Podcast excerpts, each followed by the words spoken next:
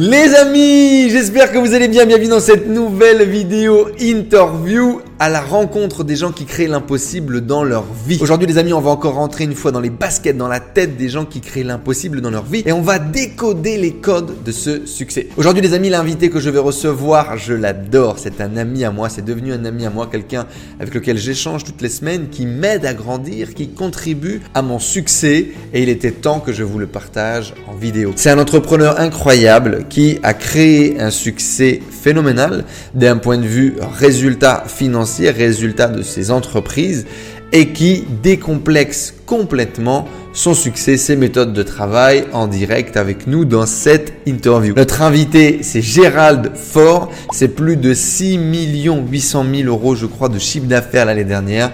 Résultat incroyable. Et dans cette vidéo, on va revenir ensemble sur les clés de son succès et sur son histoire. Laissez un énorme like pour booster le référencement de cette vidéo et pour nous montrer votre soutien, laissez des commentaires un maximum. Abonnez-vous à cette chaîne YouTube si vous voulez plus d'interviews d'entrepreneurs à succès. Et on est parti pour décoder le succès de Gérald Ford. Let's go!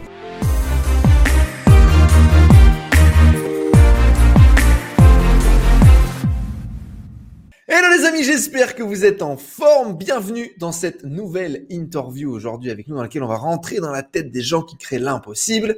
Et aujourd'hui, je suis content d'accueillir avec nous Gérald. Salut Gérald, comment tu vas? Salut, ça va et toi? Gérald, avant d'être un homme beau qui roule dans sa Ferrari, gagnant des millions d'euros en dormant, tu faisais quoi toi dans la vie? Avant d'être un homme comme ça, tu faisais quoi dans la vie? Ben, J'imaginais avoir euh, avoir ça. Non, c'est pas vrai du tout. avoir ça. Non, mais je, je comprends. Pas On est beaucoup à imaginer avoir ça, je pense. Non, pas, du tout. Ouais, non. Euh, ce que je faisais avant. C'était quoi tes rêves de gosse, toi? C'était quoi tes rêves de gosse? Euh, Moi, j'étais, je jouais au rugby. J'étais très, très, très fan de, de rugby. Et, mhm. euh, et ça, c'était vraiment un, ouais, c'était vraiment le truc qui m'animait. Ouais, je, ouais, vers vers euh, vers 6-7 ans je pense. C'est pas, c'est pas le plus jeune, mais, mais vers 6-7 ans, ouais, je suis arrivé, euh, je suis arrivé au rugby, ouais, et puis, euh, et puis ça m'a occupé une bonne partie de, de, de, de ton temps. Ouais. T'as joué, as joué semi-pro, t'as joué pro même?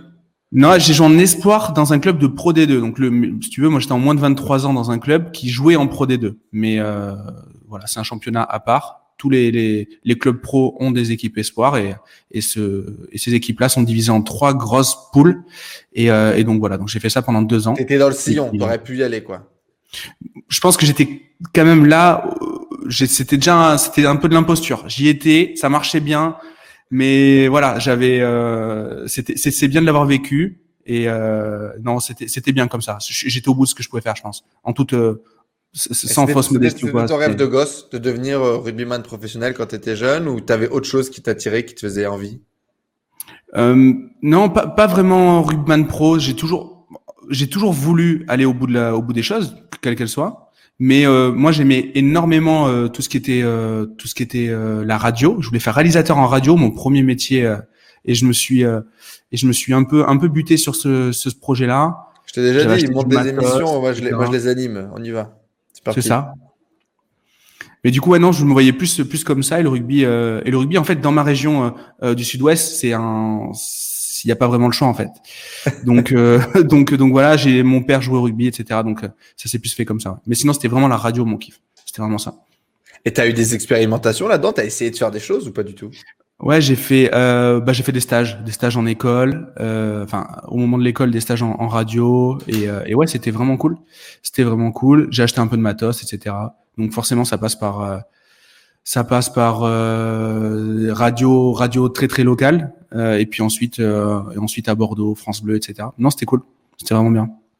Mais ça, voilà, c'est un rêve qui s'est éteint à un moment donné, quoi. Ouais, non, ça fait euh, à 15 ans, je m'en vais à Bordeaux, donc à peu près à 100 bornes de chez moi. Euh, je m'en vais par rapport au rugby. Euh, J'explique que je veux faire du, je veux faire de la radio. Ils me mettent dans un cursus pro euh, vraiment pourri, où je suis que avec des des, des futurs délinquants euh, et, et, le et l'histoire a prouvé ce que ce que ce que je dis. Euh, et là, je me retrouve, je rencontre un pote et on décide en fait de de se mettre à faire de la musique faire de, de, faire de la prod de musique sur Fruity Loops. Je sais pas si, si tu connais ce truc-là. C'est un sampler, etc. Et donc, premier business, c'était de faire ça. Euh, et ensuite, on a découvert euh, création de site web, programmation, etc. Donc au final, C'est là que t'as Euh, dérivé. Ouais, c'est exactement ça. Il n'y a pas eu vraiment, ça s'est fait un peu de manière, un peu de manière empirique. Il y a vraiment pas de structure. C'est C'est là que tu es fait comme ça, devenu un pirate. On aura l'occasion d'en reparler dans tous les cas. Aujourd'hui, comment tu, comment tu te présentes en société Quelqu'un qui te connaît pas, qu'est-ce que tu dis? Alors vaste sujet. Euh, ça m'a, ça souvent, ça, ça, ça m'a beaucoup complexé de pas savoir me présenter. Euh, donc euh, maintenant, en fait, je, je botte en touche euh, en disant que je suis consultant, euh, que je conseille des boîtes. Euh, tu vois, même toi, ça te fait rire. Euh, que je conseille des boîtes euh, dans leur développement. Et, euh, et en gros, et en gros, euh, voilà. C'est vrai dans le sens où même dans mes propres business, euh, je suis plus opérationnel, donc je suis consultant dans mes propres boîtes. Et, et c'est vrai d'autant plus puisque depuis depuis cette année, j'ai lancé un programme d'accompagnement. Je prends très très peu de personnes, donc c'est ce qui occupe, c'est ce qui me fait le plus kiffer. Ça m'occupe une bonne partie de mon temps, mais c'est clairement pas ce qui me rémunère le plus. Ce qui me rémunère le plus, c'est mes business en e-commerce, en formation, etc. Donc euh, je suis pas du tout visible euh, sur mes business en propre. Je suis vraiment, euh, vraiment en, back office. Mhm. Et du coup, concrètement, concrètement, en back-office, qu'est-ce que tu fais? C'est- quoi ton truc? Tu as parlé tout à l'heure de, programmation, on a parlé d'e-commerce, donc il y a une partie, tu as un peu les deux casquettes, la partie tech et la partie market. Est-ce que, tu, peux nous raconter un peu concrètement en quoi consiste ton métier, euh, monsieur? Ouais, mais du coup, le, les, accompagnements, euh, que ce soit dans mes boîtes ou dans celles, euh, dans, les boîtes de mes clients, ça va concerner surtout la structure. Ça va concerner la structure, l'implémentation, bah, déjà des, bah, leviers de croissance, que ce soit bah, le marketing, comme je le disais, l'acquisition, la conversion, mais ça va être la structuration d'équipe également. C'est assez assez simple. Et le, si je dois identifier une force, c'est que j'arrive à très vite euh, trouver en fait la sortie du labyrinthe quand il y en a un en fait. J'arrive à avoir un peu de et, c'est vraiment là-dessus que je suis bon et je ne veux maintenant me concentrer que sur ça. Euh, donc euh, donc donc voilà. Donc mon métier un peu c'est essayer de trouver des solutions quand il y a des problématiques qui qui pointent le bout du nez quoi. C'est un petit peu ça, euh, je pense, ce que je fais au quotidien. Et, du coup, on va revenir un petit peu plus sur ton parcours, comment tu t'es lancé, comment tu as développé tout ça et qu'est-ce qui t'a permis de gagner de l'argent et gagner ta liberté euh, à travers tes, tes, tes différentes activités. Ça a été quoi, du coup, ta première rencontre avec l'entrepreneuriat? Tu parlais du coup de créer des samples sur Fruity Loops. Raconte-nous un peu comment est-ce que tu comment est-ce que arrivé entrepreneur ou comment est-ce que tu t'es créé entrepreneur? Bah, en fait, je fais, euh, je me découvre une passion pour euh, pour la création de sites web. J'aime bien. Je, je je fais du, enfin, je bricole autour de moi. Ça tombe, On- ça on- tombe comment? Comment ça arrive le premier site ça web? tombe, ça tombe. En fait, je veux faire pff, toujours pareil. Hein, c'est un peu de manière empirique, mais je fais, euh, je fais une recherche Google pour faire un CD-ROM au départ. Euh, je voulais, c'est un truc, ouais, je veux faire un CD-ROM et je voulais faire un auto-run. C'est-à-dire, tu mets le CD-ROM et t'as le programme qui se lance. Et justement, c'était de la musique. Euh, et au final, je me, je découvre que je peux le faire euh, avec une techno. Euh, donc, il faut que je code un petit bout et puis je viens à découvrir le HTML, le CSS, etc. Euh, j'ai toujours eu une phobie pour euh, les CMS, ce qui est rigolo vu que maintenant euh, une grosse partie de mon business con- concerne concerne WordPress. Euh, donc du, du coup, ça serait un petit peu comme ça. Et au moment où il a fallu, euh, au moment où il a fallu Tu trouver une découvres qu'on peut créer des trucs, tu trouves ça cool et, et tu te dis, euh, je vais essayer Ouais, de faire ça. un site. Quoi. Exactement. Et donc du coup, je fais ça, mais de manière euh, graphique au départ. Je fais même pas ça avec le code. Puis je découvre le code. Et puis quand il a fallu trouver une alternance, euh, ben je, ça s'est fait. euh, j'ai dit que je savais faire ça et c'est ce qui a, ce qui m'a permis de me faire embaucher. Donc ça, ça s'est fait, euh, ça s'est fait comme ça. Et donc le. Euh, tu savais le faire ou tu savais le faire à peu près? Non, non, je savais. Ouais, non, je savais le faire. J'avais le site, j'avais fait le site euh, des proches, euh, de la famille qui était dans, qui était commerçant, les clubs de rugby, euh, voilà, toujours, euh, toujours pareil pour gagner, euh, pour gagner trois francs. euh, euh, Donc tu avais vendu tes premiers sites comme ça? Ouais, c'était du, c'était fait, à- c'était fait à la bonne franquette, mais on me donnait, on me donnait la pièce pour, euh, pour faire ça, ouais. et tu, et tu faisais quoi? HTML, CSS Tu le codais en dur ou tu utilisais autre chose? Non, alors au départ, j'utilisais un, un outil, euh, un outil graphique qui s'appelait Cariboost. C'est un truc qui n'existe plus. C'est un truc que tu dois Oh, installer putain. sur ta machine. Et mais c'était hyper bien en plus. C'est vraiment dommage qu'ils aient pas poussé le truc jusqu'au bout. C'était un truc qui ressemble, en- ça pourrait ressembler un petit peu à Elementor aujourd'hui. Euh, à part que ça s'installait sur ton ordi, il fallait le pousser, il fallait brancher un FTP, enfin un truc relou, tu vois. Et euh, du coup, je faisais ça. Et puis après, ben le truc est forcément limité parce que c'est un outil pour les enfants de 5 ans, je pense. Donc, euh, euh donc il a fallu mettre les mains un peu dans le, les mains dans le cambouis, et c'est là où j'ai découvert la programmation. Ok. Et donc voilà. Mais là, j'étais salarié les deux ans de mon alternance. L'année d'après, j'ai fait une école d'ingé, et c'est là où, comme beaucoup de gens dans mon école, je me suis mis freelance. Et c'est là où j'ai commencé à vendre des sites officiellement à 19 ans. Ok, donc euh, tu fais un peu ton truc dans ton coin, euh, on, te paye pour la pièce, tu gagnes un peu d'argent, c'est content, tu étais content, tu gagnes un peu de, de, de, compétences. À ce moment-là, tu te poses même pas la question euh, entrepreneuriat, pas entrepreneuriat ou quoi que ce soit, tu fais juste le truc et tu es rémunéré pour ça, c'est cool ou comment ça se passe? C'est ça, et puis j'avais pas de, j'avais pas spécialement d'enjeux financiers puisque moi mes parents, je viens d'une famille tout à fait normale, tu vois. Euh, et euh, ma mère, elle est fonctionnaire. Mon père, il, avait eu une boîte. Après, euh, pour des raisons médicales, il avait dû arrêter de bosser, etc. Hmm. Mais en gros, en gros, chez moi, ça gagnait 3000 balles. Le foyer gagnait 3000 balles, tu vois. Donc c'est vraiment, c'est vraiment la famille lambda de, enfin de, de France, quoi. Ouais, exactement. Euh, et du coup, du coup là-dessus, moi, je pars au rugby. Euh, le rugby me donne 700 balles par mois et me paye mon appart. Euh, je pars, du coup, au final, pas d'enjeu. Euh, je pars, euh, ben, je pars vivre à Périgueux, mes deux fameuses années en espoir. Euh, là-dessus, ben, c'est quoi? C'est aller faire la bringue avec les copains du rugby. Mmh. ils me mettent en tête de co-sport. Donc ça, c'est vraiment une arnaque. C'est-à-dire qu'en gros, tu as deux heures de cours par jour. Euh, et quand il va pas, en fait, les profs te demandent comment ça s'est passé, comment se passent tes matchs, tes entraînements, etc. Euh, limite, si tu vas pas, c'est plutôt une bonne... Ça, ça, ça, prouve qu'en fait, ça marche bien niveau rugby. Donc ben, forcément, on n'y allait pas. Et donc, donc zéro enjeu. Donc c'était vraiment argent de poche. C'était vraiment ça l'idée au départ. Euh, et donc, euh, et donc voilà, pas d'enjeu et pas d'enjeu et, et, du kiff. Euh, Passion quoi. Seulement. Ouais, exactement. Hmm. J'ai jamais été trop jeu vidéo, etc. Donc je geekais, je geekais de cette manière-là. Et puis, et puis voilà. Ouais, donc c'est ça justement. J'allais te dire comment est-ce que tu passais ton temps? Ouais, tu, tu joues au rugby et puis tu, tu geekais sur le web à créer des trucs quoi. Mais en fait, sans le vouloir, la majorité de, enfin, de ce que je me rappelle, j'ai toujours capitalisé. Par exemple, tu vois, je veux monter un CD-ROM au final, j'apprends, euh, j'apprends à utiliser, euh, j'apprends à faire un peu de programmation. Je découvre un logiciel, je trouve une alternance. Je pars en école. Enfin, tous les trucs qui, même pour m'occuper pendant les gros dimanches, euh, les gros dimanches bien, bien, bien relous, bien froid, qu'on connaît, ouais, exactement, ça capitalise, tu vois. Et même aujourd'hui, en fait, c'est, c'est assez important. dans la boîte, une, une épreuve, une, un recrutement, une compétence qu'on ajoute, c'est un service qu'on ajoute derrière aussi, tu vois. On le, ça c'est plutôt aux clients, etc. Exactement. Mm. Donc du coup, tu prends une alternance où tu commences à faire euh, de, la, programmation. Enfin, j'imagine qu'à l'époque, tu devais être genre webmaster ou un truc comme ça. Euh. Ouais, c'est ça. Et puis à ce moment-là, du coup, tout le monde, euh, donc école d'ingé, une seule gonzesse dans toute l'école. Mm. Euh, C'était pas Miss France en plus. donc on est que entre mecs. Il y a que des mecs qui sont passionnés par le code.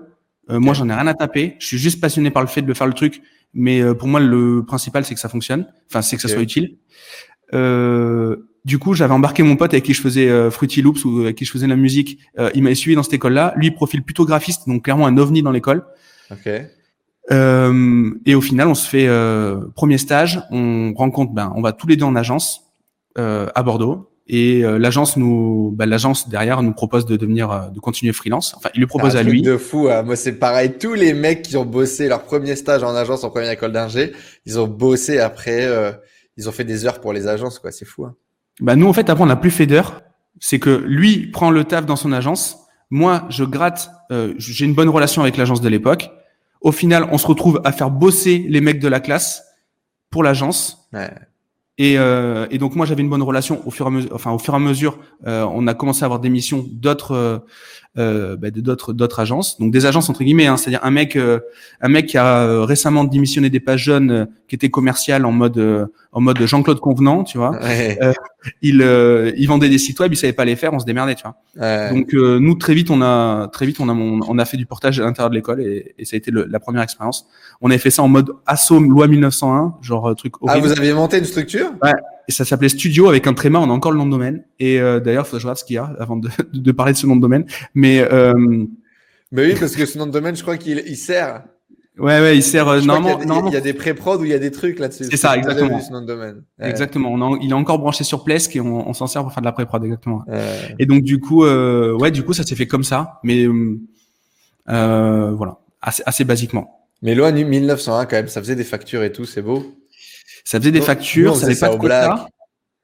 Non, non, non, ça, non, on le faisait propre parce qu'en plus de ça, après, euh, quand mon pote, euh, donc euh, Riles que que je salue, euh, quand il a fallu qu'il Ah d'accord, le Riles, ok. Ouais, c'est ça. Bah oui, tu connais. Et donc du coup, euh, quand il a fallu qu'il achète une baraque, on lui a même fait un CDI dans l'assaut. Euh, tu vois, on a poussé le truc jusqu'au bout, tu vois. Ah merde. Genre, euh, ok, que- que- quels sont les prérequis? Euh, Ok, on va trouver une solution, euh, cahier des charges, solution, euh, et, et on pirate le, on pirate le machin, quoi. Et à ce moment-là, il se passe quoi du coup? C'est genre on se dit ouais, on est capable de faire ça, on gagne un peu d'argent, c'est trop cool, on continue. Qu- qu- Qu'est-ce qui se passe, tu vois? Quand est-ce qu'on conscientise euh, qu'on est vraiment en train de développer un business, qu'on est vraiment en train de créer quelque chose euh, à un moment donné ou pas du tout? Très sincèrement, je, je, je me souviens pas de ça. Je sais pas si ça a été si, euh, je sais pas. En fait, on avait toujours fait nos, nos, nos, nos, nos, nos, nos magouilles, nos business en fait euh, naturellement, tu vois. Il fallait, euh, je sais pas, on chopait un truc pour aller euh, euh, faire de la radio, on y allait. On chopait une soirée animée, on y allait. On chopait un site web à faire, on y allait. Tu vois, on s'en sortait comme ça, quoi. Euh, donc en fait, ça s'est fait tellement, euh, tellement de manière empirique qu'il n'y a pas eu un moment où on dit waouh, en fait, je suis en train de faire un truc. Parce qu'à ce moment-là, au final, on gagnait que dalle. On faisait, on, on, on gagnait plus que tout le monde, mais ça restait quand même vraiment, vraiment très faible. Donc là-dessus, non pas de, pas de gros. euh, Donc tu penses que c'est tu, tu l'as à l'intérieur de toi, c'est comme ça, c'est comment tu fonctionnes, c'est ton envie de faire des trucs. Mais Qu'est-ce qui t'animait, qu'est-ce qui te motivait en fait? C'est surtout qu'il n'y a pas le choix. Il n'y a pas le choix. Genre, je suis intenable à l'école. Euh, je suis pas assez passionné pour euh, devenir bon. Euh, quel est le choix en fait À part monter une boîte? Enfin, tous mes potes, ils sortent de, ils sortent du lycée, ils vont, euh, ils vont euh, faire une école de commerce. Moi, je me retrouve en, en école d'ingé. Je suis pas passionné par le truc. Si je me crée pas mon truc, personne me prendra quoi. Donc, euh, il n'y a pas trop le choix. Maintenant, c'est stylé d'être, euh, de monter une boîte, etc. Il y a 15 piges, c'était, euh, il y a non, il y a 13 piges, c'était moins, c'était moins sexy, quoi. Il y avait moins la hype quoi. Ben ouais, je pense, ouais. Et, euh, et du coup, ça s'est fait parce qu'il n'y avait pas spécialement le choix. Et en plus, il n'y avait pas d'enjeu parce que mon pote, il est chez sa mère, donc mon associé. Moi, j'étais payé par le rugby. Ça s'est fait, euh, ça s'est fait gentiment, mais ça s'est fait. Il, il, il fallait tout, quoi. Ça a été une bonne expérience. Au final, derrière, on a des soucis d'impayés, on crache la boîte. Euh, donc très, très, très relou. Euh, mais, euh, mais au final, c'est une bonne, c'est une bonne expérience. ça a duré jusqu'à quel âge ça ça a duré jusqu'à mes 20, euh, je sais pas, mes 22, 23 ans. Ouais, Quand même, hein. Ouais. Non, ça a bien tourné, on a fait ça propre. On a fait ça propre. Au final, à la fin, on a des agences à Biarritz, à Bordeaux et à Toulouse. Donc ça, c'était cool. Euh, on a fait une mission euh, pour une boîte à Paris, mais euh, au final, au final, on n'avait pas la rigueur qu'il fallait euh, pour ce genre de boîte-là. Euh, Nous, ce qu'il nous fallait, c'est le mec qui monte son agence et qui a pas de ressources. Euh, et puis surtout, à l'époque, il n'y avait pas les, les plateformes de portage. Malte et compagnie, ça n'existait pas. Donc, euh, Trouver des réseaux qualifiés, c'était plus compliqué. Ouais. C'était ouais, exactement. C'était euh, donc donc voilà, ça s'est fait comme ça. Et, Et, donc puis là, là, on apprend la technique, on apprend un peu tout dans le web, on, on monte des projets divers et variés, c'est ça? C'est pas à son toi que je vais expérience c'est pas à toi que je vais apprendre ça. C'est on prend tout et on voit après comment on fait quoi. Euh, c'est- euh, bon. J'ai fait fallait, une euh, devanture de magasin comme ça, frère. Je- oui, ça c'est ça c'est rock ça. Moi j'ai fait un Drupal. C'est pire, je crois. Ah, Drupal, on avait des, on avait c'est- gros contrats Drupal à Paris. ouais. Il y avait pas mal de mecs qui s'étaient fait vendre des Drupal par je ne sais pas qui, et il y avait pas mal de sites qui tournaient sur Drupal. C'est un sacré gros CMS. Et après il y a personne pour les maintenir, je suis sûr. Bah bien sûr, c'est pour Ouais, ça que les mecs, ils- tu pouvais charger des, des, des taux qui étaient un peu abusés, mais euh, c'est ça ou, ou- ou rien en fait. Parce que de toute façon, il y a que nous qui avons envie de mettre à jour votre site parce que c'est tellement un bordel que pour comprendre Ouais, quelque ça. chose, ça va être compliqué. Alors pour Non, tout ça, le monde, Drupal du coup est une hein. technologie de création de site internet, en général qui était vendue par des agences un peu plus grosses, qui vendaient ça très très cher. Il y a très peu de développeurs qui étaient formés à faire des modifications sur ces plateformes-là. C'était relou quoi, en gros. Exactement. Donc à ce moment-là, là, la courbe d'expérience, etc. Boum, t'apprends, tu fais des sites jusqu'à 22 piges et ensuite il se passe quoi? Si tu devais découper un peu ton ton ton expérience, ton, ton ta vie d'entrepreneur en trois quatre grands chapitres, ça serait quoi? Pour, pour moi après il y a la le, le, le site qui me tombe du ciel. Euh, qui me tombe du ciel et qui me fait mettre les pieds dans, dans, dans l'édition, dans, dans le dans le e-commerce directement. Je prends un, je rencontre un mec. Euh, Et vrai que je me- cette histoire enfin, je- elle, elle est pas mal. Je me fais contacter par un, je me fais contacter par un, prospect. Euh, je le rencontre, mec un peu bizarre, tu vois. Euh, genre, je, je, le rencontre entre midi et deux à son taf, parce que c'était, il avait un taf de salarié. Mmh. Euh, au final, euh, il m'explique qu'il a acheté un site sur vente de sites avec le chiffre 2.fr euh, et que du coup, il a un domaine qui rank sur une thématique bien particulière. Donc, c'était dans la téléphonie. Et, et au final, il me dit, ok, il faut brancher des API, des machins. je sais pas le faire. il me faut quelqu'un. il me faut quelqu'un pour le faire. Je lui fais un, je lui fais un devis. Je réalise la presta et au final, euh, ça tourne un petit peu, etc. Le mec ne me paye jamais, par contre. Euh, donc relou. Parce qu'il a pas de thune, parce que parce que je pense qu'il avait fait ça. Euh, c'était soit il faisait ça, soit il allait s'inscrire dans une salle de sport, soit il demandait sa femme en mariage. Tu vois, je pense qu'il il sait pas trop ce qu'il allait faire dans la journée, quoi. Et du coup, il avait acheté ce site-là et il m'avait contacté parce que je, je rankais premier dans Google sur sur développeur web freelance à Bordeaux, quoi mais c'était un mec, euh, c'était un, mec random et voilà. Au final, euh, moi je suis, bah, je suis grave vénère, je me fais pas payer, donc euh, donc pas cool. je coupe son site. donc je coupe en mode, je mets un index tout blanc, genre il y a plus rien, t'arrives, il y a, y a plus rien. Et là je me dis c'est quand même, ouais, c'est quand même risqué. Si jamais le mec se met à me payer, ce qui arrivera jamais, hein, mais je me dis à l'époque s'il se met à me payer et que j'ai pété son SEO, je vais me retrouver à moi lui devoir des sous ou moi devoir l'indemniser. Et, effectivement, devant un avocat en plus, ça ah. se défend. Et donc du coup, euh, et donc du coup, au final, je relaisse le, le, site tourner et je dégage son PayPal en fait. Je dégage son PayPal et je me dis bon, qu'est-ce que je fais? Et au bout d'un moment, tout le monde me dit putain, mais le site récupère-le en fait. Il rank, il y a du volume. Euh, il rank, c'est-à-dire comment il est, il est, il est haut dans les positions de Google. Il est visible sur Google, ouais. Il y a du volume, euh, récupère-le, tu vois. Au final, euh, au final, euh, bah, toutes les relances avaient été faites, etc pas, le, pas les moyens à l'époque de prendre un avocat ou de me faire conseiller, etc. Et, euh, et, donc au final, je récupère le site pour moi, donc le site que j'avais développé. Euh, je change le nom de domaine et je refais un, SEO, un SEO, euh, un SEO from scratch. Euh, avec bien entendu en utilisant la popularité. Tu, tu lui voles pas son nom de domaine, quoi. Tu, non, du tout. J'utilise la, de pas. Non, non, non. J'utilise la popularité en toute transparence. C'est-à-dire que je vais euh, drainer du trafic de son nom de domaine vers le mien, mais moi je remonte, je remonte, je remonte un, nom de domaine, une marque. Le premier mois, ça fait 300 balles, donc euh, vraiment bien. Euh, et après, j'ai plus les chiffres, mais ça va, ça remonte ah, très vite. À... 300 balles direct. Ouais, exactement. Et surtout qu'en plus de ça, c'était un service full digital. Donc, en plus de ça, il n'y avait pas de coût de production euh, du service. Qu'est-ce que tu vends? Est-ce qu'on peut en parler? Est-ce qu'on peut essayer de Non, je, je, je, je, pense que c'est le genre de thématique, c'est le genre de thématique qu'on garde, on garde secret. Euh, mais euh, non, c'est en gros, c'est un service, c'est un service en ligne que tu que tu donnais. Euh, ouais, exactement, exactement. Et donc euh, et donc voilà. Donc, le coût de fabrication très faible. Coût de fabrication, ouais, le coût d'un développeur en fait. Vraiment une muse, une muse comme on. Alors je savais pas que ça s'appelait une muse à l'époque parce que j'avais pas encore lu Tim Ferriss et compagnie, mais mais c'était c'est que ça. Là, on est purement dans le modèle de muse, c'est-à-dire c'est-à-dire un gros effort au départ, on pédale très fort et ensuite le vélo après il roule tout seul quoi. Mais là c'est vraiment ça quoi, euh, de l'inertie et, etc. Ce site il fait encore 3000 balles par jour. Donc euh, et ça c'était il y a longtemps, hein. c'était il y a 8 ans. C'était il y a ouais 8 ans. Euh, c'est peut-être 7 ans et demi mais peu importe. Et euh, et donc euh, trois quarts, euh, bon. Ouais c'est ça à peu près tu vois. Euh, année bisextile tout ça tout ça quoi. Le le et donc donc voilà donc je me retrouve je me retrouve avec ce, ce site impayé je, je l'édite et très vite ça fait des très vite ça fait des sous. Alors ça faisait pas ces volumes d'argent, hein, ça faisait euh, à ce moment-là, je sais plus trop, je vais dire une bêtise, mais ça devait faire, euh, je sais pas, je sortais 1500 balles net par mois quoi. Hmm. Donc c'était vraiment cool. Et après, euh, c'est la première fois surtout que tu vendais des produits ou services de façon automatisée via le web où tu vendais un truc en mode e-commerce. C'était pas un mec qui t'envoyait un virement pour que tu lui fasses une presta, c'était tu vendais ton propre truc. Quoi. Ouais, c'est exactement ça. Et du coup, euh, du coup après, il se passe, euh, euh ben, on se fait striker euh, parce que le, le, SEO avait été fait un peu de manière, euh, de manière agressive. Mmh. Du coup, on se fait striker, donc le nom de domaine ne, ne n'est plus visible dans Google. Il est, il est, il est très bas dans les pages de recherche. Ouais. Et à ce moment-là, je découvre la publicité et puis, et puis ça, ça a été le deuxième, ça a été le deuxième, deuxième élément qui m'a permis d'avoir, bah, d'avoir de la, de la croissance. Après, une fois que j'avais découvert la pub et qu'on pouvait automatiser des business bah, c'était euh, c'était parti quoi. C'était parti. Qu'est-ce qui s'est passé à ce moment-là? Quelles sont les décisions que tu as prises? Comment est-ce que tu as structuré? Comment est-ce que tu as vu les choses? Structuré, ben. Au début, c'était pas structuré, je sais bien, mais, mais tu as, pensé à le structurer quand même. C'est-à-dire que euh, aujourd'hui, alors la finalité aujourd'hui, pour que vous ayez un espèce d'aperçu, il y a plusieurs muscles qui tournent comme ça, sous des business qui sont plus ou moins similaires, avec une très très forte accélération au niveau de la publicité. Voilà en gros comment ça se passe, comment ça se travaille.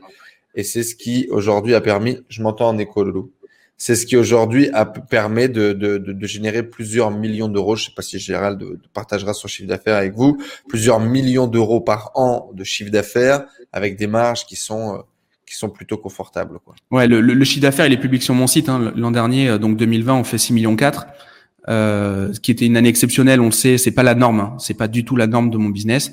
Euh, mais mais l'an dernier record record à 6 millions 4 euh, de chiffre d'affaires. Et donc, euh, donc ouais, ce qui se passe au niveau euh, prise de conscience, etc., c'est que déjà, je comprends qu'en fait, le business peut devenir prédictible. ce qui n'était pas du tout le cas en SEO. Alors ça l'était, mais il y avait quand même des variations. et puis surtout, ça peut aller plus fort. Donc on peut prévoir et on peut pousser plus fort. Donc moi, ça me va bien ce genre de, de choses-là, visibilité et, puissance. Donc c'était parfait. et donc voilà. Après, j'essaie de répliquer, mais ça marche pas spécialement parce qu'au final, moi, le seul truc que j'avais pas fait, jusqu'à là, c'était détecter de la niche. Parce que la niche, elle m'était tombée, euh, j'aime bien dire tomber du ciel, mais, euh, hmm. mais j'avais pas détecté de niche. Donc, du coup, relancer un business. Et là, grosse, euh, grosse peur de justement pas être capable de relancer un truc. De rester hmm. qu'un technicien qui sait juste actionner le truc et pas. Qui a juste su changer un PayPal, quoi.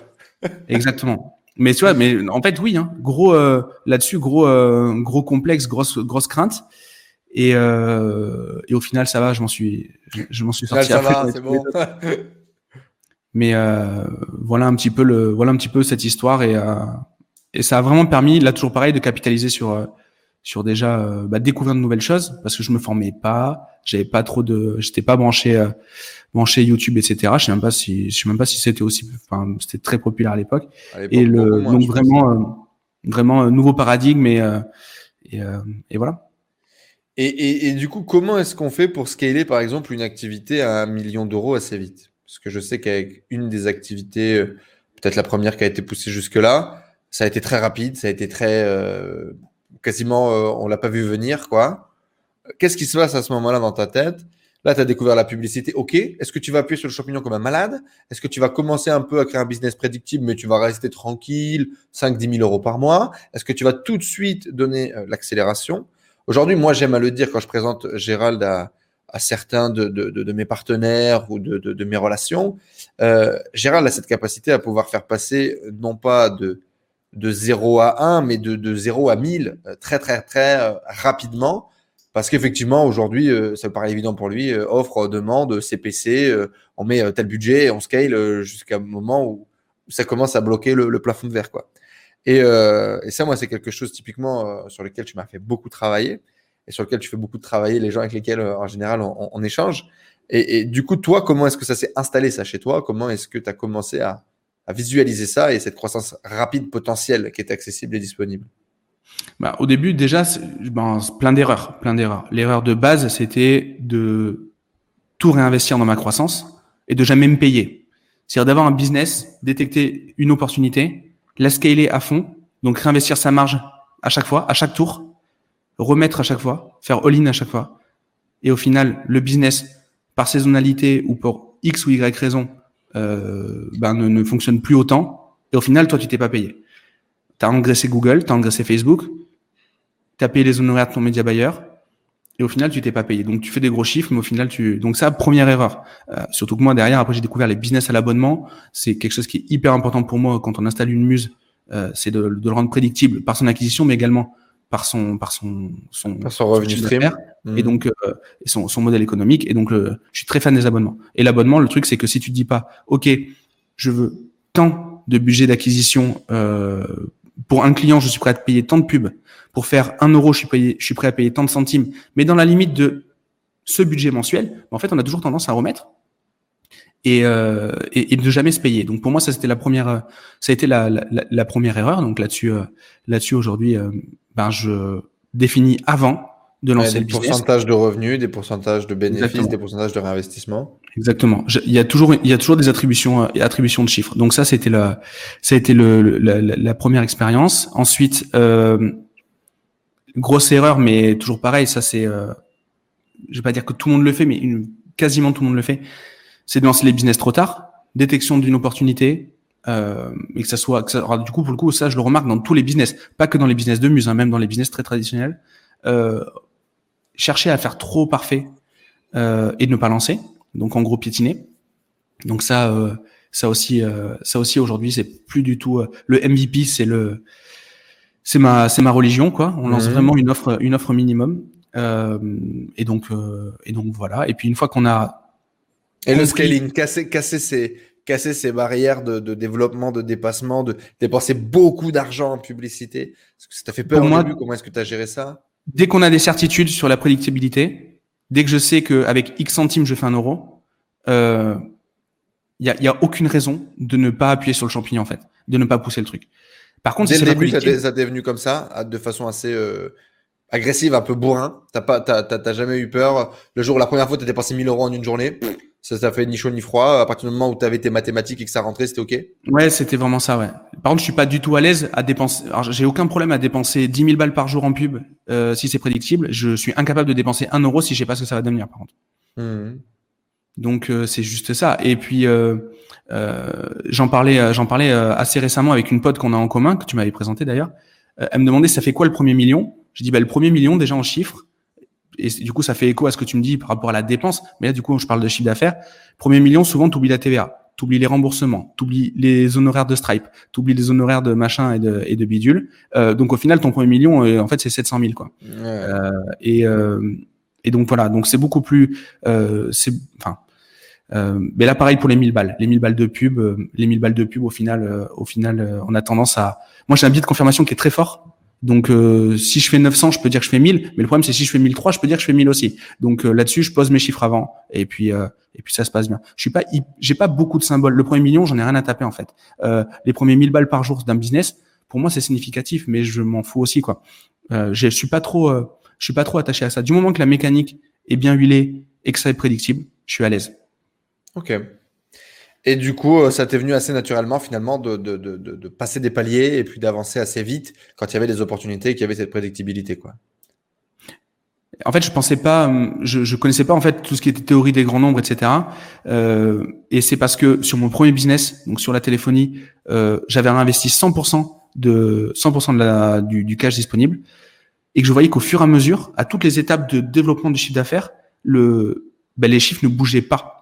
En fait, on avait les mêmes ratios euh, sur la transformation, sur le coût d'acquisition client, euh, sur le chiffre d'affaires généré, la LTV du client, donc le, le ce qui va nous rapporter. Ça t'a permis de gagner confiance dans le système. et donc du coup, ouais, mais ça a été ça a été fait à, à posteriori, ça n'a pas été pensé en fait. Donc du coup, c'est pas très sexy à raconter, mais euh, ça a été fait par l'exemple. Et ce business-là, en fait, ça a été une putain d'opportunité parce que au lieu de me faire payer 3000 balles euh, une presta, j'ai pris un impayé. J'étais le mec le plus, qui a changé le ta plus vie. quoi. énervé du monde. J'aurais j'aurais pu sauter à la gorge du mec si je l'avais croisé, mais au final, c'est la meilleure opportunité de ma vie. Est-ce que tu Euh, lui as envoyé un petit bouquet de fleurs à ce mec-là? Excuse-moi? Est-ce que tu lui as envoyé un bouquet de fleurs à ce mec-là? Est-ce que tu as pensé un jour à remercier ce type? Non, non, je, je, non, non. Mais après, après, il était, il était assez coutumier du fait apparemment, donc, euh, donc c'est pas spécialement le. Non, mais un petit bouquet de fleurs, frère. Grâce à toi, j'ai découvert des business qui m'ont fait générer des millions. Merci beaucoup pour cet Mm. impayé à 3000 euros. C'est pas mal. Ouais, mais si, jamais il a la bonne idée d'aller sur mon site et de me prendre un programme d'accompagnement, là, je suis, je, je- je me suis foutu le bordel pour rien, tu vois. T'es Donc, euh, cuit. on va, on, T'es on va cuit. rester là quand même. Exactement. C'est top. Euh, ça a été quoi le, le la plus grosse claque que tu as pris avec l'argent quand ça a commencé à marcher au niveau du business? Tu le disais tout à l'heure, tu avais un foyer plus ou moins 3000 euros de, de, de revenus par mois. C'est typiquement un peu un foyer comme le mien, c'est-à-dire tu manques de rien, mais tu rêves de tout. Et surtout, il faut fermer ta gueule parce que bah, tu as quand même de la chance dans la situation dans laquelle tu es. Euh, tu étais payé en étant sportif jeune, donc c'est quand même aussi pas mal de, de, liberté et de possibilités. Mais là, quand on commence à avoir un business, puis je le sais parce qu'on en a parlé pas mal en, en, en off, il y a, y, a, y a ce moment où tu es agence, où tu es freelance, où tu vends des sites à 2000 balles, et puis il y a là où tu commences vraiment à avoir un business qui, fait de l'argent. Euh, comment est-ce que tu vis ça? Comment est-ce que tu ressens ça? Comment est-ce que tu conscientises ça? C'est quoi les, déclics qui se passent dans la tête? Comme je te disais, j'ai pas eu de déclic euh, genre euh, un chiffre absolu qui me voilà le, chiffre qui me fait vriller. Alors oui, quand j'ai commencé à gagner ce que gagnent mes parents par jour, bon ben là forcément tu cogites un petit peu. Mais ça n'a pas été un blocage. J'ai pas été tétanisé. Euh, le truc qui m'a été le plus relou, mais c'est ultra égoïste, c'est quand je me suis mis à gagner très bien ma vie, la tête froide. Je voulais juste passer du temps, partir en vacances, kiffer. Et au final, bah, ma gonzesse, elle avait un taf normal. Donc du mm. coup, ben voilà. Mes potes, bah, ils avaient pas d'oseille, euh, comme la majorité des gens euh, quand ils démarrent dans la vie. Euh, mm. Mes parents, bah, ils avaient leur vie. Euh, et au final, en fait, tu as tout, mais tout seul. Mm. Et ça, c'est relou. Et euh, moi, j'ai eu pendant longtemps euh, un blocage sur le fait justement d'être seul, parce que j'aime bien avoir euh, beaucoup de gens autour de moi. Euh, j'ai deux gamins, etc. Je, c'est, c'est un truc qui est hyper important pour moi. Et, et, et ça, justement, ça m'isolait. Donc, parce que je ne pouvais pas vivre. Tu t'es freiné pour pas être isolé?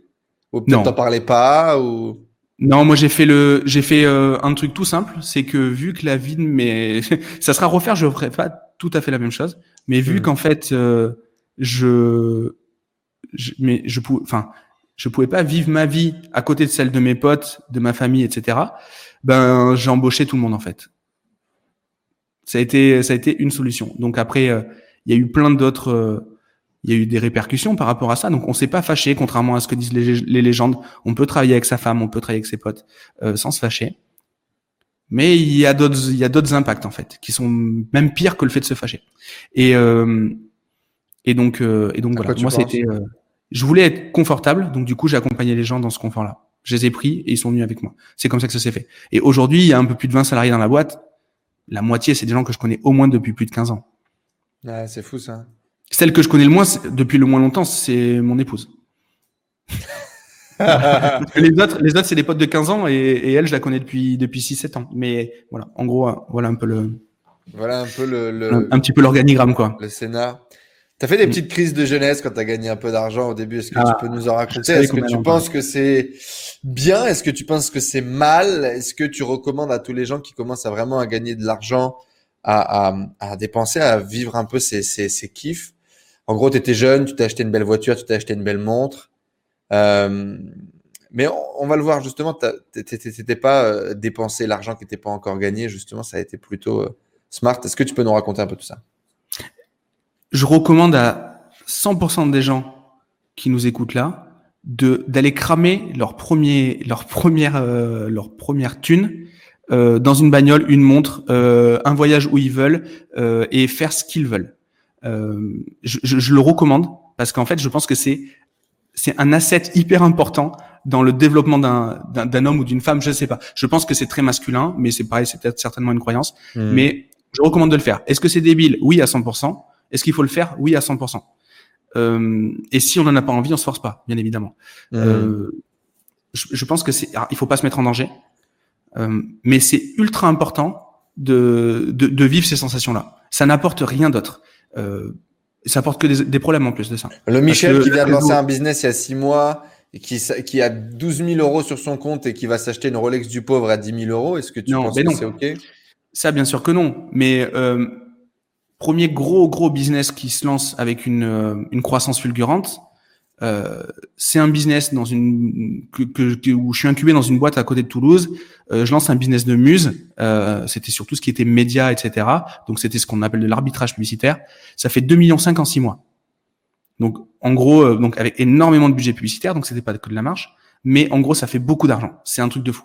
Euh, en sachant que avant mon business sur la téléphonie, à ce moment-là, je sais plus combien il faisait, je dirais des bêtises, donc je vais, je vais, je vais pas donner de chiffres, mais c'était vraiment pas ça, quoi. Ça hmm. devait faire max, max 5 6 000 balles par mois.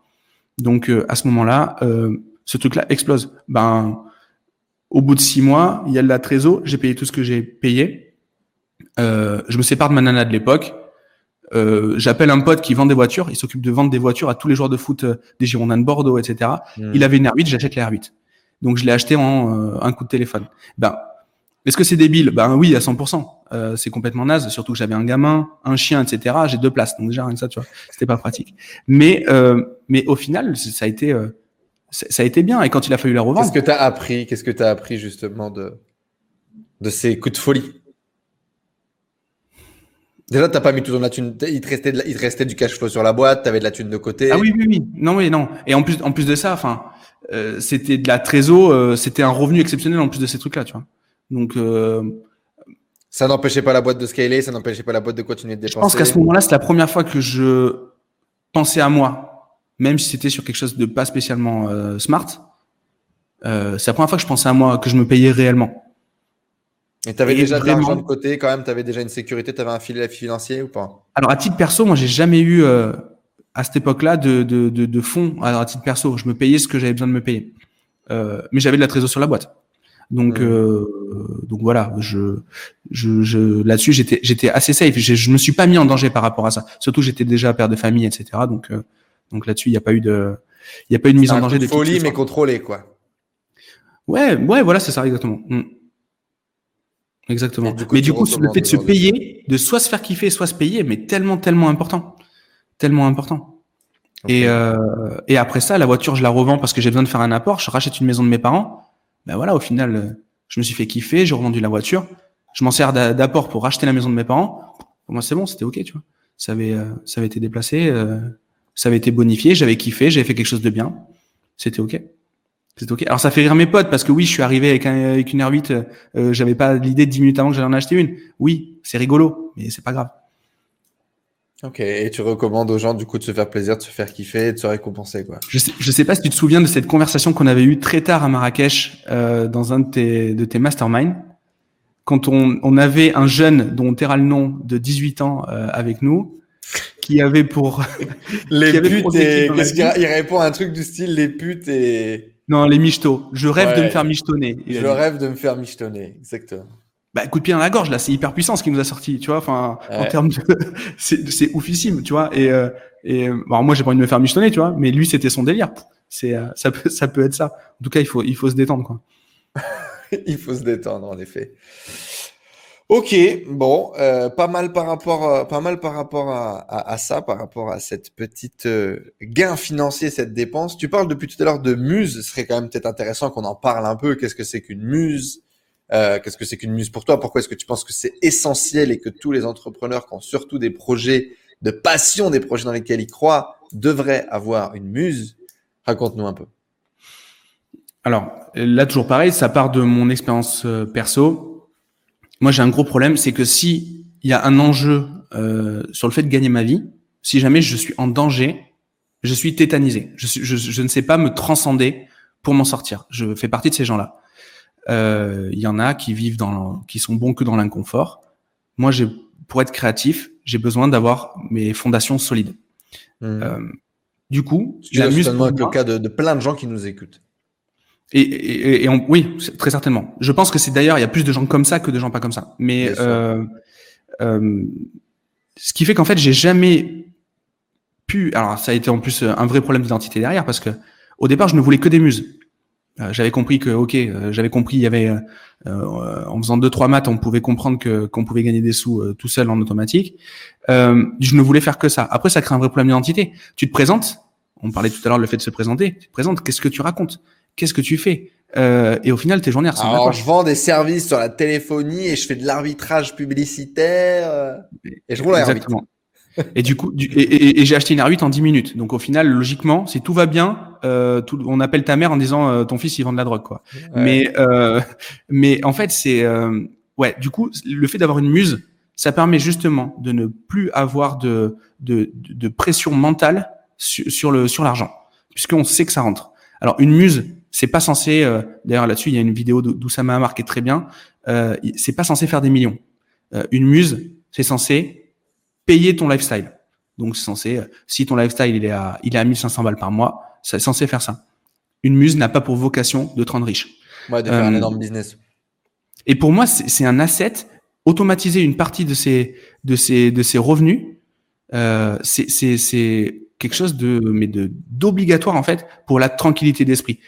Et, et, euh, et, en effet, je recommande à beaucoup de gens. Et quand moi mes muses, euh, donc je passe une heure par semaine sur mes muses, avec les personnes qui, qui s'en occupent. On a des réunions, des réunions hebdo. Quand j'ai le moindre souci, euh, ça a un impact émotionnel sur moi qui est hyper fort. Parce que justement, c'est pas juste un site à la con euh, avec une publicité, euh, un marketing et, euh, et un Stripe qui permet d'encaisser ou, ou, ou d'autres technos. Euh, c'est pas juste ça. C'est le truc qui me permet en fait ben d'être tranquille et de lancer des business qui me font plus kiffer, qui me permettent de me sentir mieux en termes d'identité euh, et, euh, et qui me permettent d'aider les gens autour de moi. C'est c'est euh, comme ça. Donc en fait, l'impact c'est obligatoire pour être tranquille. Par contre, quand il y a un grain de sable dans une muse, c'est assez catastrophique en termes euh, sur le plan émotionnel. Pourquoi est-ce que tu recommanderais à tout le monde de créer une muse? Pour acquérir cette tranquillité d'esprit, c'est vraiment c'est vraiment hyper important. Et euh, alors moi, je suis pas en mode euh, euh, alors le, le, le, bashing du fait d'être salarié. Euh, euh je suis pas du tout là-dedans, tu vois. Il y a des gens qui mmh. sont très bien là-dedans. Euh, mais par contre, je suis persuadé que les gens, ce qu'ils ont, ont, besoin, c'est d'avoir une euh, une allocation, une forme de liberté pas mettre d'allocation mentale pour l'argent. Ouais, une forme de liberté financière pour commencer à vivre. Exactement, exactement. Après, c'est peut-être pas tout à fait euh, le, c'est pas le cocktail euh, sur une plage de Thaïlande, c'est peut-être pas tout à fait ça, mais ça peut, euh, mais ça peut être euh, euh avoir un taf, je sais pas, être prof dans une université ou être prof dans une école ou je sais pas quoi, faire un taf de passion. Ah, et le faire, pour la passion et ne pas le faire, ne pas le faire pour les 1005 à la fin du mois et aller entrer dans les pieds. Exactement. Hmm. Exactement. Donc euh, pour moi c'est hyper important. C'est comme c'est comme le fait d'être, euh, on en a beaucoup parlé tous les deux, mais le fait d'être fire, le fait d'être complètement, euh, euh enfin de démarrer son mois en n'ayant aucun passif. passif dans le sens Robert Kiyosaki en mode j'ai des crédits, j'ai des dettes, j'ai des dépenses récurrentes. ça pour moi c'est un objectif. Et très très tôt j'ai voulu être le, le plus le, enfin le, le, plus léger possible dans mes euh, en, en, termes de en termes de, de passif. Euh, ultra important. Et donc pour moi la, la, vraie richesse elle passe par là. Et en effet tout à l'heure tu me posais une question et, et je, je, vais y répondre que maintenant désolé mais ce qui m'a mis un vrai un vrai euh, un vrai coup au niveau de l'argent c'est quand j'ai pu acheter ma maison justement sans faire de crédit. Ça par contre c'est bien. Parce que là pour le coup je devenais fire je devenais vraiment euh, je devenais vraiment euh, euh, libre, libre. libre de, de, tout ce qui peut se passer demain, tu auras toujours ta maison pour t'abriter, y vivre et être en sécurité. Exactement. C'est beau. Dans la philosophie, c'est beau.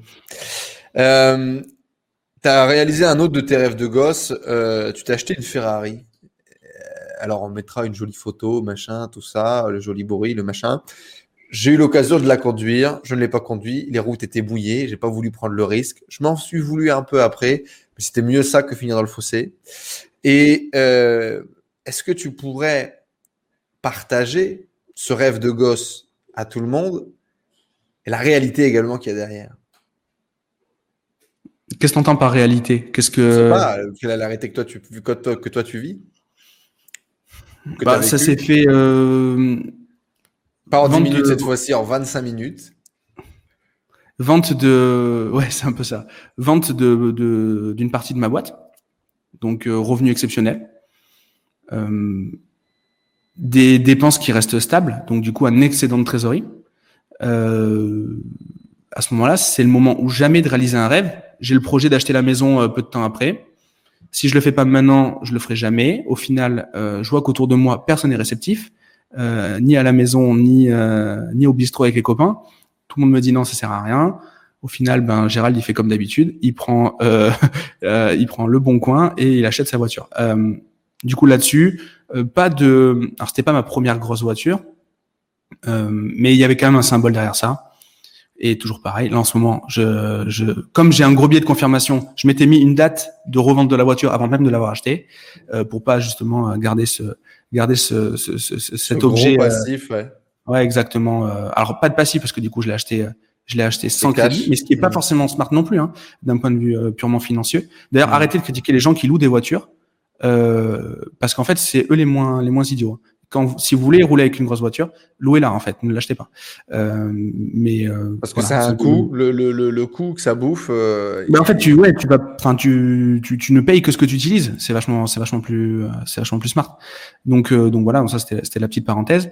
Euh, le et, et, donc ouais non voilà c'était un sentiment. Euh, en plus tu, tu sais on, on, fait partie du gang des t-shirts noirs euh, tous les deux. Euh, quand on est quand on va chercher euh, chercher euh, notre commande chez l'italien à Bordeaux euh, cet hiver en claquette, en short, en t-shirt. Ouais, on, y va, on, on, y va, voilà, c'est ça, on y va. Il doit être, on doit être le le c'est le 27 ou le 26 décembre, un truc comme ça. on y va en claquette, en claquette, en t-shirt et, et voilà. Et, et donc voilà. Après, il y a des il y a des la prise de conscience a été après le fait que c'était un objet. C'est que moi je voulais cette caisse, mais je la voulais, voilà, je la voulais. Point. Mais quand tu vois, et ça on l'a vécu ensemble, euh, les gens, en fait, le, ce que ça hmm. représente pour eux, c'est ça en fait qui met vraiment le, ce qui, qui, fait, fait prendre conscience en fait que tu as réalisé un truc qui est pas commun. Et puis après, euh, et après voilà, mais à côté de ça, ça reste une bagnole et on s'en tape quoi. Enfin, c'est. Alors justement, tu, tu kiffes comme un malade quand, quand, quand, quand tu la récupères, quand tu roules dedans, tu, tu, tu te fais plaisir. Et une semaine après, finalement, ça change plus grand chose. Est-ce que tu as vécu ça aussi? Est-ce que tu t'es lassé de ce rêve de gosse ou pas? Et comment tu fais pour pas t'en lasser si tu arrives à pas t'en lasser non, je pensais comme tous les tous les tous les jouets, hein, qu'on soit qu'on soit enfant ou pas, euh, ouais, on, on, s'en lasse un peu. Alors moi, je je je roule pas qu'avec cette voiture-là, donc euh, bah, j'essaie de justement de garder un peu le garder un peu cette euh, ce kiff. Mais oui, forcément, tu élèves le tu lèves un peu le, le standard euh, de tes envies, etc. Tu réfléchis à la bagnole que tu auras après. Après, je suis pas trop tombé là-dedans. En fait, c'est tellement, c'est tellement insignifiant, c'est tellement juste. C'était un objectif, euh, mais pas une Ferrari. Je voulais celle-là, en fait. Ça aurait pu très bien être une, une autre marque de bagnole. Je m'en tape. En fait, c'est presque dommage que ça s'appelle Ferrari, en fait, parce que ça, ça a une image particulière pour les gens. C'était pas ça pour moi. Euh, pour moi, c'était euh, c'était euh, et puis en plus de ça, qui va vite et qui te fait vivre euh, un truc de ouf, c'est ça? Ouais, c'est ça. C'est vraiment, c'est vraiment, enfin, de l'investissement. C'est pas un investissement, mais l'investissement par objectif. Je veux ça. Je fais en sorte de créer, euh, bah, de créer en fait la, la mécanique qui va me permettre de l'avoir. Moi, je vais, je sais pas ce que je ferai dans deux ans, mais par contre, je sais le prochain truc que je veux vivre, le, le, le, prochain caprice que je veux me payer, et je vais bâtir une stratégie pour me payer ce truc-là. C'est quoi le prochain euh, C'est secret. Ah, c'est secret. Parce que tu sais que je crois, je crois à l'œil. Je crois que si je ramène trop ma fraise, ça va me porter l'œil. Donc je un petit hélicoptère? Non, oui, voilà, ouais, c'est ça. Un hélicoptère. Ouais, non, un, un, porte-avions. Un petit porte-avions. Euh, et ben voilà. Et, qu'est-ce que tu dirais un peu à tous les tous les jeunes qui nous regardent et qui imaginent un futur dans lequel ils seront euh, beaux, séduisants, sexy, remplis d'argent et, et, roulant en Ferrari, en pensant peut-être que ça change quelque chose? Est-ce que tu te sens changé? Alors absolument pas. Et je pense justement que si c'est pour euh, se donner une raison d'exister, il ne faut pas acheter ça. Euh, faut pas, il faut il faut faut pas justement euh, euh, c'est bien parce que t'en as, c'est bien parce que tu n'en as pas besoin. C'est là où ça prend du sens. Ouais, mais c'est ouais, exactement, exactement. C'est s'il y a l'enjeu derrière ça, si on a besoin de se créer une identité en achetant une bagnole, euh, c'est compliqué. Euh, c'est très compliqué. Si on se crée un, si on monte un business pour euh, vivre la vie d'un autre, c'est compliqué. Le but c'est d'améliorer, euh, c'est d'améliorer son truc, vivre des expériences. Euh, alors ça fait un peu cucul la praline, mais je le pense vraiment. Je pense vraiment qu'il faut, euh, il, faut vraiment rester flex avec des trucs comme ça. Et, euh, et, et, on peut vivre, on peut faire des choses indécentes. J'en ai déjà fait. Mais euh, si on le fait en étant hyper flex, ça pose des problèmes à personne. On ne sait pas critiquer. Genre en kiffant, tu veux dire, en étant. Mais par contre, si on commence à se prendre au sérieux, même sur des trucs, des trucs insignifiants, on va se faire déboîter. Moi, j'ai eu les deux expériences. Hein. J'ai eu des moments où je me prenais au sérieux et des moments où j'avais rien à taper. Et, euh, et au final, euh, au final euh, quand on s'en fout, c'est bien mieux. Les gens. Les, les, les, on s'en fout de quoi, du coup? On s'en fout du regard des autres? Ouais, exactement. Mais, bah, surtout, on s'invente pas une vie, quoi. C'est surtout ça. Euh, c'est hyper, c'est hyper important justement d'être, d'être, de, vouloir améliorer sa vie en, continu, au, au, en continu, c'est capital parce que sinon, Enfin, c'est capital. Enfin, moi, je ne vois pas faire autrement, du moins. Mhm. Euh, et il y a plein, plein, plein, plein, plein de, de secteurs pour le faire. Il n'y a pas que l'oseille, mais l'oseille fait, c'est une vraie, c'est un, c'est un vrai morceau du développement personnel en fait. Développer son patrimoine, développer sa tranquillité d'esprit. Ouais. C'est du dev perso. C'est se développer personnellement. Alors, euh, pour des, pour des, pour des raisons euh, que j'ignore, euh, le, le dev perso se monétise très mal euh, donc du coup, l'argent, le dev perso, ça va pas ensemble. Mais euh, ah, au contraire, ça se monétise très très bien. As quand même beaucoup. Il y a plus de gens qui galèrent sur ces niches-là que de gens qui s'en sortent vraiment. Il y a des, les, les, ouais, t'as des mecs très riches. Ceux qui ont réussi à, à, bien monétiser, à bien marketer justement les clés de l'abondance, ça marche bien. ouais, mais c'est le, c'est winner takes all quoi. C'est vraiment. Ouais, ouais. exactement. Ouais. Mm. C'est effectivement, t'as, t'as, t'as on va dire que tu as beaucoup de.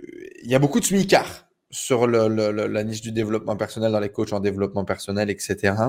Et d'ailleurs, c'est dommage parce qu'il y a plein de gens qui ont plein de trucs très intéressants à apporter, à partager. Mais effectivement, certainement ça. Moi, je pense que c'était d'ailleurs aussi peut-être la chose que j'ai pu vivre en, en, me développant un peu autour du développement personnel, du développement spirituel, en essayant de comprendre euh, tous ces sujets-là. C'est cette non-acceptation que le, le, le, développement financier, que l'acceptation de ta relation à l'argent, c'est aussi la clé pour que ça se développe en fait. C'est aussi la clé pour que ça pousse. Et que, que, que l'argent, c'est cool et que l'argent n'est pas, n'est pas ton ennemi. Et que quand tu, en tout cas moi, quand j'ai, quand j'ai, euh, quand je me suis réconcilié, on va dire, dans ma relation à l'argent, dans la relation à, à, à cette envie de, de, développer des trucs, euh, de, de, de, pousser des trucs, d'avoir cette envie de développement, de croissance et que j'ai accepté que ça, que c'était pas mal en fait. À partir de là, ça a commencé à pousser un peu plus. Ça a commencé à pousser un peu plus. Ceci étant dit, là-dessus, ouais. sur l'argent, un dernier point. Et après, je, on arrête de parler d'argent. C'est, de toute façon, c'est ça l'argent, on le sait bien. Mais euh, non, le hyper important, euh, le, la relation à l'argent, on n'a pas du tout le même ressenti. On n'a pas l'impression qu'on parle dans la même devise même quand c'est de l'argent qui provient d'une muse que euh, par rapport à par rapport à des revenus qui proviennent d'un métier de passion. Ouais, tu dis ça par rapport à mon expérience du coup? Non, je dis ça même par rapport à la mienne. Mmh. Euh, business en e-commerce, très sincèrement, je suis pas passionné par les business en e-commerce. Je suis passionné par le fait de créer le système, mais une fois que c'est fait, ça me lasse et ça me gonfle. J'ai des gens très bien dans mon équipe qui font ça d'une manière remarquable. Mais euh, moi, 10 000 balles sur du e-commerce, mon ressenti, si admettons je vais donner un cours en école, euh, c'est ouais, comme si c'est 1000 euros si tu gagnais 100 000 balles en donnant des cours, ce qui est jamais arrivé. Tu gagnes 300 balles par jour. Hein. Euh, donc, mais donc, mais c'est pas grave parce qu'en fait, euh, ouais, en termes de ressenti, de vécu, d'expérience, ça vaut un coaching à 300 balles que tu as vécu, quoi. Exactement. Et donc, euh, et donc là-dessus, pour moi, le, pour, pour moi vraiment, il y a, on parle même pas, on parle même pas de, de la même chose, quoi.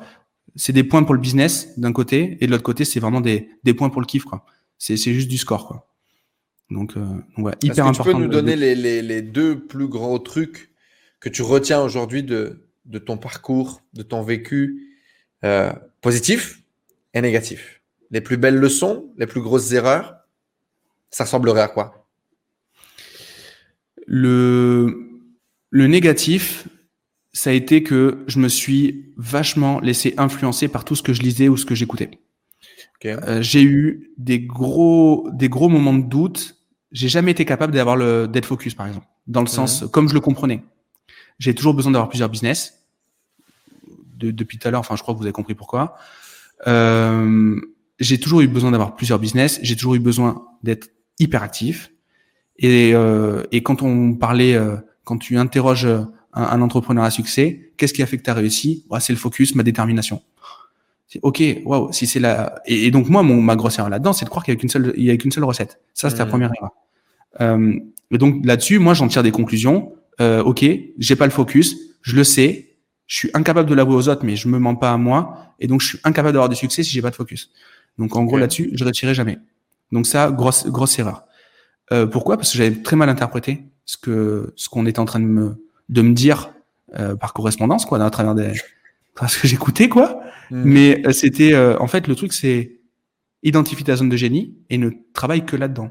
Mmh. Pas, ça veut pas dire ne t'adresse qu'à un seul client, fais qu'une seule offre et qu'une seule boîte. Ça veut juste dire fais que ce que tu sais faire le mieux. Euh, et maintenant que j'ai compris ça, je, je suis beaucoup plus détendu et je suis beaucoup moins complexé parce que je lis et ce que je, ce que j'écoute. Donc ça, c'était le, le, premier point. Mais c'était vraiment des sensations hyper désagréables, vraiment, vraiment hyper important.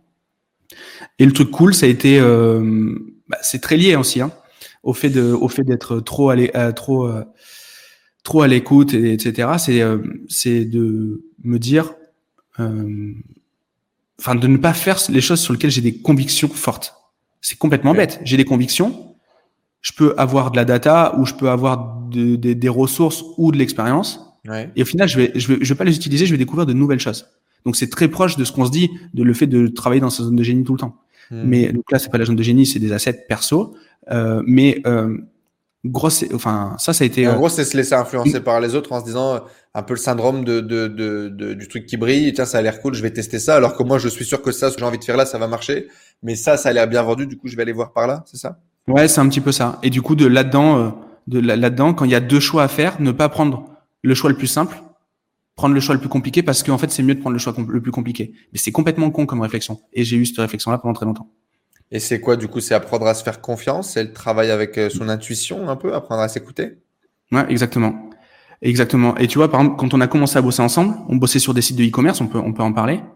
On fait, euh, je pense que l'équipe, on exécute, enfin, tu peux peut-être en parler, mais. 27 testing, je crois. Hmm. Et il y a rien qui sort. En sachant qu'à côté, on a des business, on a des business qui font des millions, quoi. Euh, enfin, qui font au moins un million à l'année. Au moins un million, un peu plus. Il euh, y a rien qui sort. On voit des gens autour de nous, dans les groupes, dans les machins, euh, qui sont moins structurés, qui ont moins de ressources financières. On n'arrive à rien. Et derrière, le seul truc qu'on savait faire très très bien, c'était gérer, c'était gérer tout ce qui était de la monétique. On branche un système d'abonnement et, et, ça a fait choc à pic. Ça, ça a fait en, extrême croissance pendant quelques mois. Ouais. Et pourquoi? Parce qu'on voulait, on voulait, enfin je voulais par euh, peut-être ego ou je ne sais quoi, euh, crocher ce, ce, business du e-commerce euh, sur lequel j'avais, je croyais avoir des actifs, je croyais avoir un, un avantage sur euh, sur un avantage concurrentiel, et au final non, euh, parce que bah oui, enfin si j'en avais, mais je les exploitais pas. Hmm. Et, et donc exploiter ses forces, trouver ses forces, exploiter ses forces, et ne faire que ça, ce serait un peu ça finalement. C'est exactement ça. Le résumé de, de, de, de la vie de Gérald Fort. On aurait pu parler d'immobilier. Tu as investi dans l'immobilier depuis très très jeune. Je pense que ce serait intéressant de revenir un petit peu là-dessus sur une prochaine vidéo parce que parce qu'on a des agendas euh, à, à, maîtriser. Mais dites-nous si ça vous intéresse euh, d'en entendre un petit peu plus, bien évidemment, sur la vie de, de, de Gérald. Parle ensemble toutes les semaines, donc ce serait un plaisir pour moi de juste appuyer sur le bouton REC pour vous partager un peu ce qui se passe dans la tête de cet homme-là. Il faut savoir que tu as commencé à investir à quel âge? 21 ans, je crois, le premier. 21 ans, premier bien immobilier. Aujourd'hui, c'est combien de lots? C'est 33 lots aujourd'hui. 33 lots. Tu es dans une boîte euh, qui est dédiée euh, également euh, à ça. Il y a pas mal de choses qui gravitent encore autour de toi en termes d'accomplissement, de, de, de projets, de, de, réussite. On pourrait parler aussi certainement des partenaires que tu as fait évoluer avec toi avec le temps et qui ont créé des business hyper solides bah, avec des insights, avec des visions ou tout simplement en gravitant autour de tes activités. Euh, il y en a plusieurs déjà que je connais, donc euh, j'imagine qu'il doit y en avoir d'autres. Et, euh, et voilà, merci en tout cas d'être venu partager euh, sur le podcast. Moi, je pense que tu étais déjà venu, mais bon, on a fait un peu un refresh de tout ça. Moi, je connaissais pas l'histoire avec autant de, détails ou de vision. il y a quelques anecdotes que je connais malheureusement que vous a pas partagé. Il faut bien regarder un petit peu privé. Il faut garder le secret. Exactement faut garder des petites pépites. Euh, j'ai justement vu ça il y a pas longtemps euh, sur Insta, je crois, un espèce de post motivationnel, euh, like, tu vois. Et le mec disait, there is two things that you really need to know in life. Tu vois, il y a deux choses vraiment importantes que vous devez savoir dans la vie. And the first one, tu vois, il dit la première, c'est surtout ne divulguer jamais tout avant. C'est beau, je trouve, parce que tu vois, le mec, il là, il te fait un teasing, c'est du market, il te fait un teasing, et te dit finalement, l'important, c'est de, de, de, pas toujours tout raconter. Quoi, tu vois. Vivons heureux, vivons cachés. Gérald, est-ce que tu as un mot de la fin pour clôturer cette entrevue? Euh, Bonne soirée non, ça marche pas? Euh, je sais... non, je croyais que tu allais me sortir un truc non. impossible, genre staphylocoque. non, mais je, je, je, voulais te sortir un truc comme ça parce que je me rappelle de l'intro que tu as fait dans le podcast chez moi euh, de Gontran Marchand. Euh, voilà, donc c'était un petit peu, un petit peu sur le même thème. Plus, je me souviens plus. non, mais, c'est en ligne d'ailleurs. Gérald, les amis, a sorti un podcast. Euh, J'ai fait oublier. Tu me l'as dit pas, mec. Il euh, faut, faut call to action, quoi. Tu vois, t'es sur YouTube. Tu es un YouTuber maintenant. Tu es un YouTuber. Allez vous abonner à la chaîne. Ça y est, ça y est, c'est le. Allez vous abonner à la chaîne YouTube de Gérald. Il s'est fait un délire de discuter avec des gens euh, qui kiffent et puis justement à centraliser un petit peu les connaissances, les savoirs, les visions euh, qui lui-même l'enrichissent. Il est consommateur également beaucoup de, de podcasts comme vous l'avez peut-être compris à travers euh, cette vidéo. Et donc du coup il a créé son truc en exploitant son réseau, en exploitant les gens qui sont smart, euh, principalement smart, je pense. Hein, c'est les gens smart que tu as. Peut-être les gens smart et les bons vivants que tu aimes bien. c'est vrai qu'il y a... avec, des philosophies, avec des philosophies qui, qui, te plaisent et qui te parlent. Si vous voulez retrouver tout ça, il y a sa chaîne YouTube, c'est tout neuf allez lui envoyer un maximum de force, même si dans tous les cas, d'ici là, on aura certainement fait un email ou on aura certainement poussé un petit peu de trafic là-dessus. Mais euh, allez-y, allez voir si c'est pas déjà fait. Et je ne peux que vous recommander d'écouter euh, les conseils, la vision de Gérald en business. C'est vraiment euh, quelqu'un d'inspirant, c'est vraiment quelqu'un qui a compris des choses aujourd'hui et qui a vraiment du vécu à partager, à vous enseigner. Donc si ça vous intéresse, n'hésitez pas. Et si vous avez un business qui fait euh, aujourd'hui un peu plus de millions de, un peu plus de millions d'euros, qui fait déjà euh, plus d'un million d'euros et que vous voulez scaler et passer au next step, ça peut être également un bon partenaire, un bon joker dans votre manche pour vous aider à développer votre business, euh, comme il l'a dit sur tous les sujets qu'il a dit tout à l'heure, mais principalement en gros un consultant qui vient, qui met un beaucoup de pied dans la fourmilière pour vous aider à passer au niveau suivant. On vous mettra également, également plutôt un lien dans la description juste en dessous. Je crois que je suis fatigué, j'ai du mal à, assurer trois phrases d'affilée. mais c'est très bien, merci beaucoup. Euh, non, mais merci beaucoup pour l'invitation et puis de manière générale pour pour euh, tout le reste. On va garder on va garder notre intimité euh, secrète. Hein. On a dit qu'on se disait pas tout en ligne. Donc merci bon devant, devant témoins. Je suis pas je suis pas avare de remerciements et de compliments, mais là je le dis devant je le dis chez toi devant les gens qui qui t'écoutent. Voilà, tu sais, après 1h05, il reste un chien et un chat sur des YouTube qui sont en automatique, qui tournent, il n'y a plus personne là. Si vous êtes encore là, les amis, n'hésitez pas à écrire ornithorynque dans les commentaires juste en dessous. Voilà. Ornithorynque. Qui, s'écrit de quelle manière, Enzo? Je ne sais pas. je suis meilleur orateur qu'écrivain, tu sais bien. Je, ouais, on, est dans la même équipe. Mais euh, ouais, ok. Non, mais, merci beaucoup. C'était euh, c'était top. Et puis euh, et puis c'est c'est top de, collaborer ensemble. On, on fait des trucs cool, c'est cool. Ben, merci à toi. Euh, les amis, à bientôt dans une prochaine interview. Bien évidemment, abonnez-vous, laissez des likes, etc. Vous connaissez la, mécanique. Mettez ornithorynque dans les commentaires. Et, puis, dites-nous surtout si vous voulez qu'on fasse une autre interview un peu plus approfondie sur d'autres sujets, comme par exemple l'immobilier avec notre ami Gérald, ou peut-être avec la solution incroyable qu'il a à vous apporter si vous êtes e-commerçant et que vous n'arrivez pas à en sortir avec vos marges. Il y a un business model que vous pouvez lancer, qui est disponible, qui est maintenant Dites-le dans les commentaires juste en dessous. Peut-être qui reviendra nous en parler. Gérald, merci bientôt. Merci bientôt. Voilà, merci, merci bientôt. Merci. Beaucoup au revoir. Allez. merci bientôt, beaucoup au revoir. Voilà. Ciao tout le monde. À bientôt. Ciao. Bye.